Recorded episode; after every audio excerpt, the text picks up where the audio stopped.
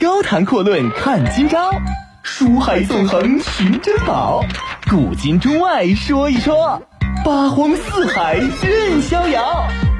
博南脱口秀，就说不一样的事儿。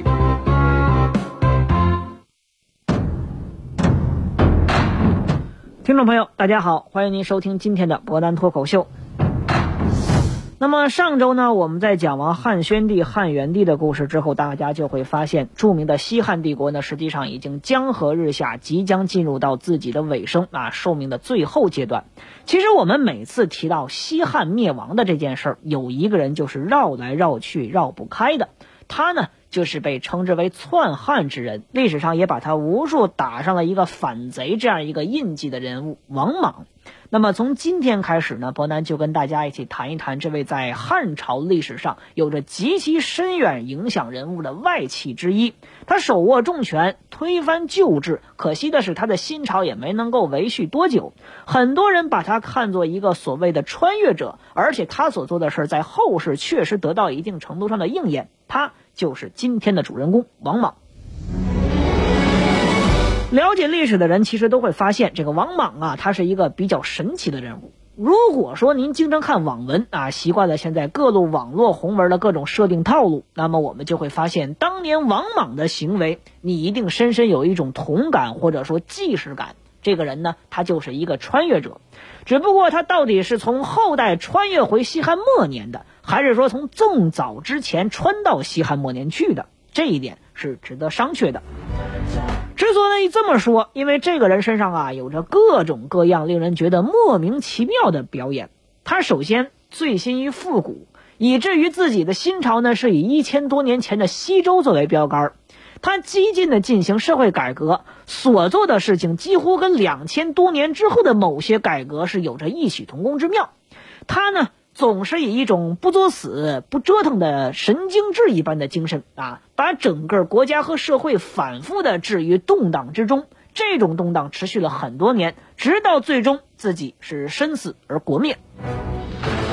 但是呢，我们要讲一点，你把王莽的具体行为抛开不说的话，简单回顾一下他自己的生平，就会发现，这个人啊，以篡权这件事作为分水岭，他的人生大体上是可以分为两个阶段的。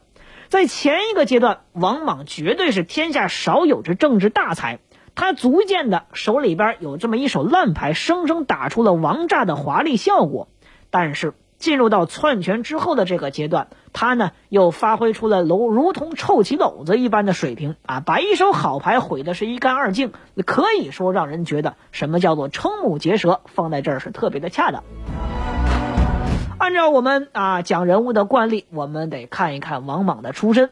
王莽呢，其实是有一个特别好的姑妈的。这个姑妈呢，得讲到汉元帝驾崩以后，他的儿子即位，就是汉成帝。王莽的姑妈是著名的王政君。王政君是谁？是汉成帝的亲妈。按照当时的老惯例呢，从霍光一朝就开始流传下来这么一个传统：外戚辅政啊。于是呢，王政君的亲哥哥王凤摇身一变。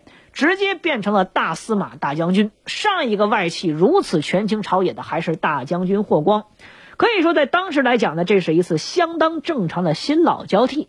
但是在个正常当中，也有着一些不同寻常。汉成帝呢做了一件很有意思的事情，他一口气封了他的五个舅舅为侯。这件事呢，可以说令时人为之侧目。可惜的是呢，这对舅舅们全部都是王莽的叔叔伯伯。但是却偏偏没有王莽的亲爹，因为王莽他爹早就死了，没有赶上一个特别好的时代。可以说呢，这个事儿你放王莽身上就显得特别特别的尴尬。这大家本来都是一样的出身，可现在呢，叔伯弟兄们人家是骄奢淫逸、吃香喝辣，过的是穿金戴银的好日子。你王猛呢，却只能是守着寡母，过着清苦的小日子。啊用今天俗话来讲，叫宝宝心里苦。但是莽莽心里不能说，因为莽莽知道这事儿说出去，自己就算是彻底玩了完。于是呢，我们说王莽的第一个优点，这个时候就体现出来了。面对如此巨大的生活落差，一般人很可能啊，比如伯南自己，到这个时候很可能就会变得有一些愤世嫉俗啊。但是王莽人家没这么做。而且呢，也没有摆出一副你看不起我，我也看不起你的什么类似于网上所说的什么私的这个嘴脸啊，往往没有。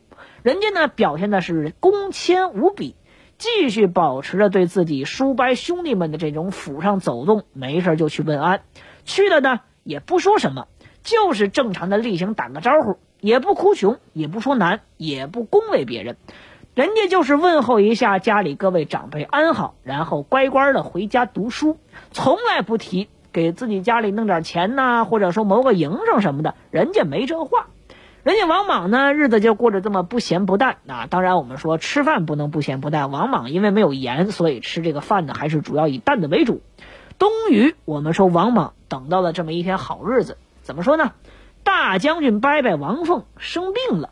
本来很多人以为这属于他们头上的一把遮阳大伞，那这伞要是坏了，怎么能说好机会呢？但是我们说历史有的时候就叫什么人呢？就不知道未来呢是不可以预料的。王莽这一下就迎来了自己人生当中真正的出头机会。大司马大将军王凤这次病的确实不轻啊！俗话讲什么叫久病床前没孝子啊？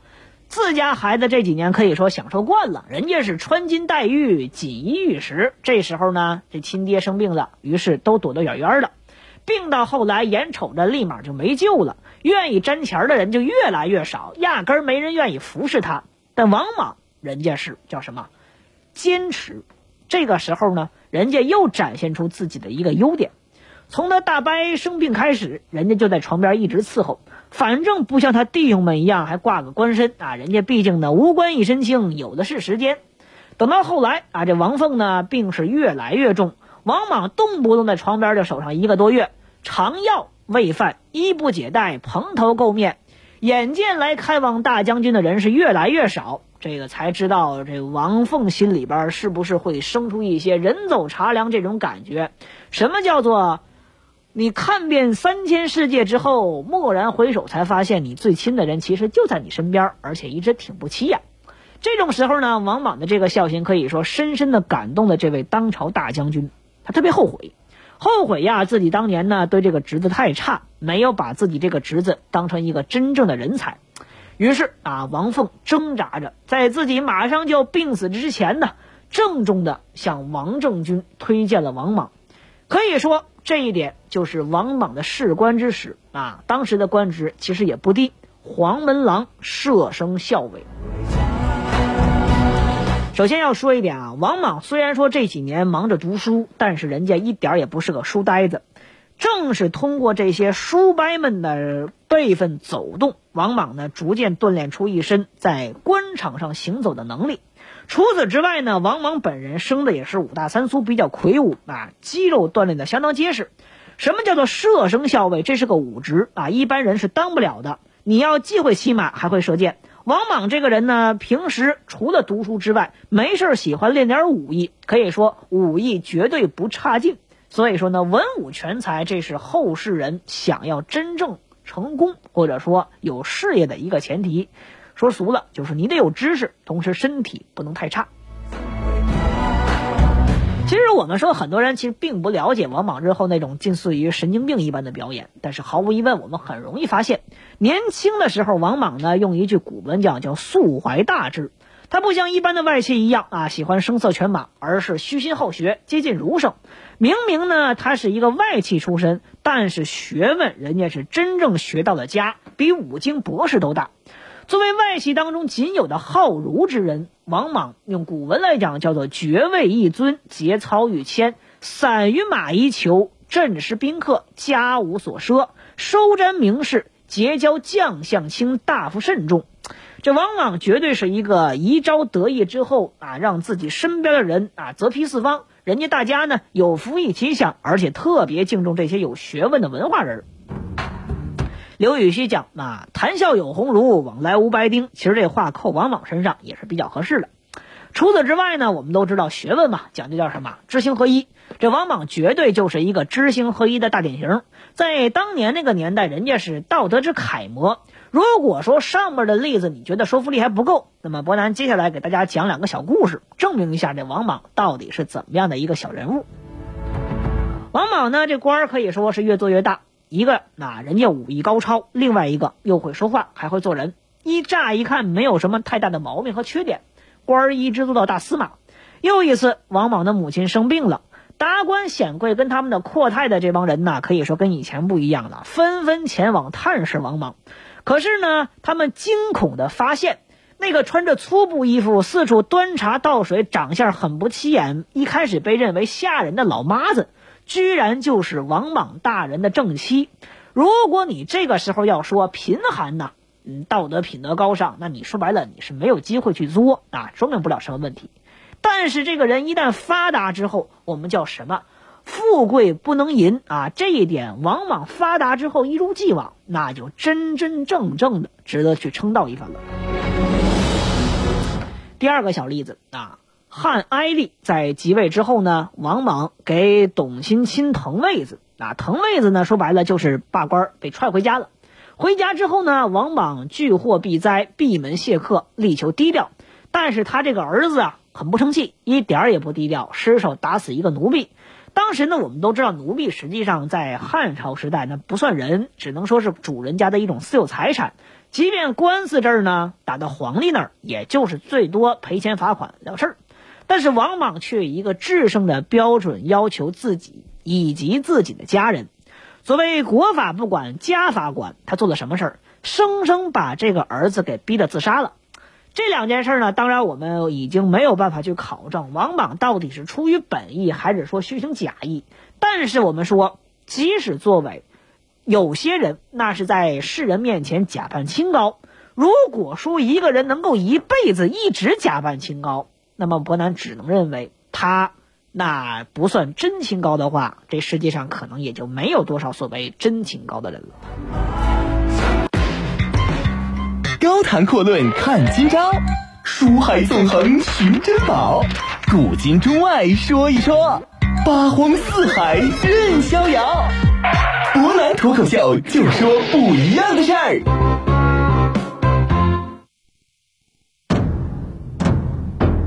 各位欢迎回来，那我们接着说一说王莽的故事。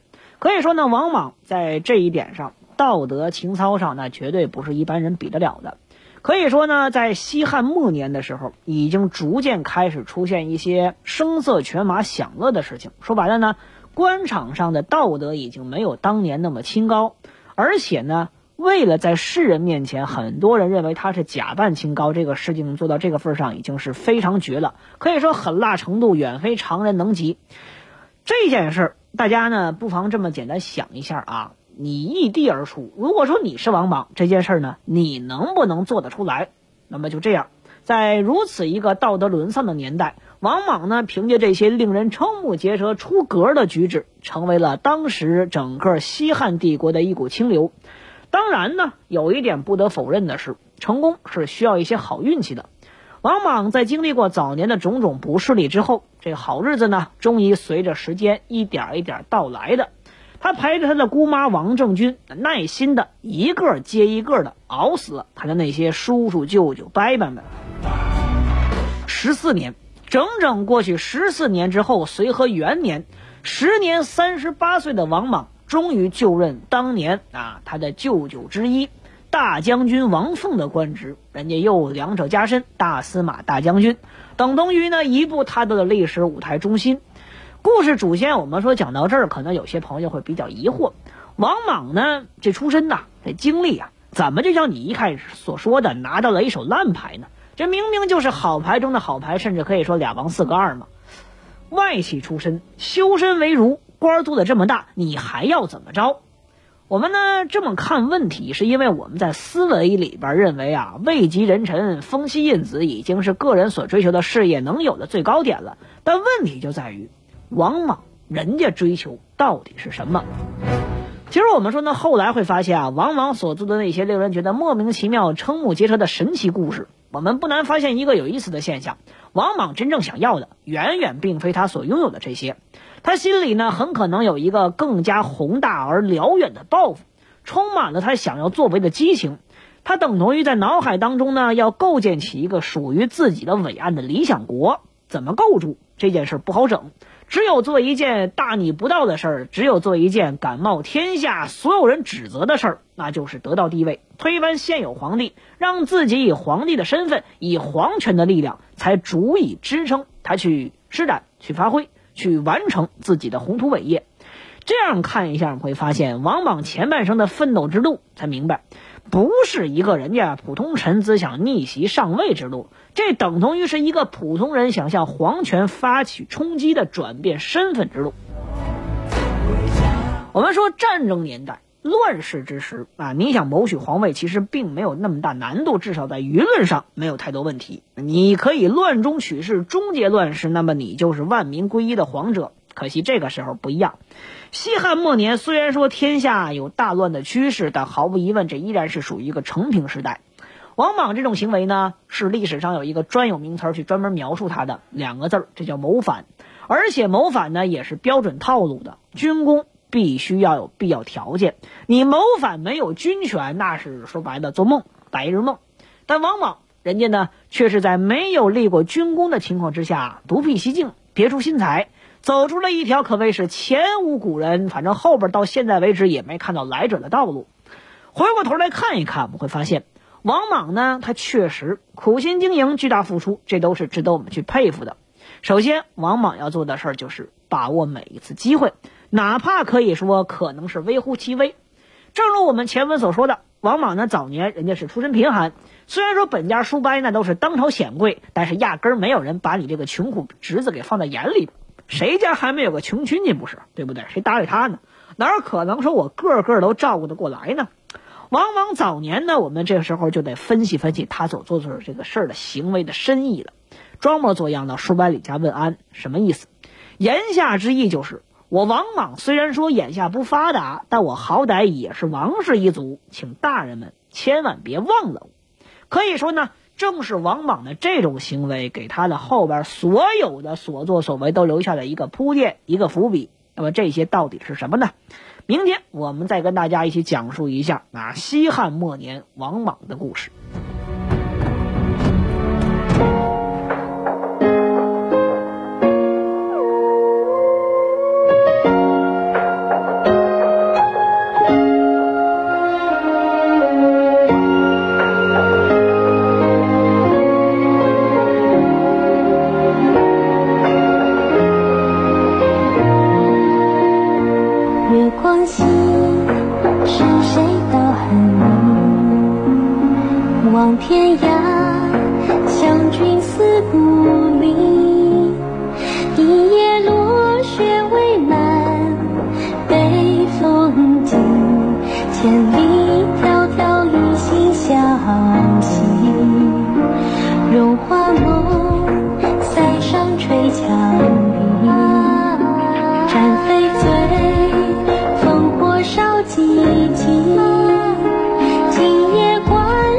月满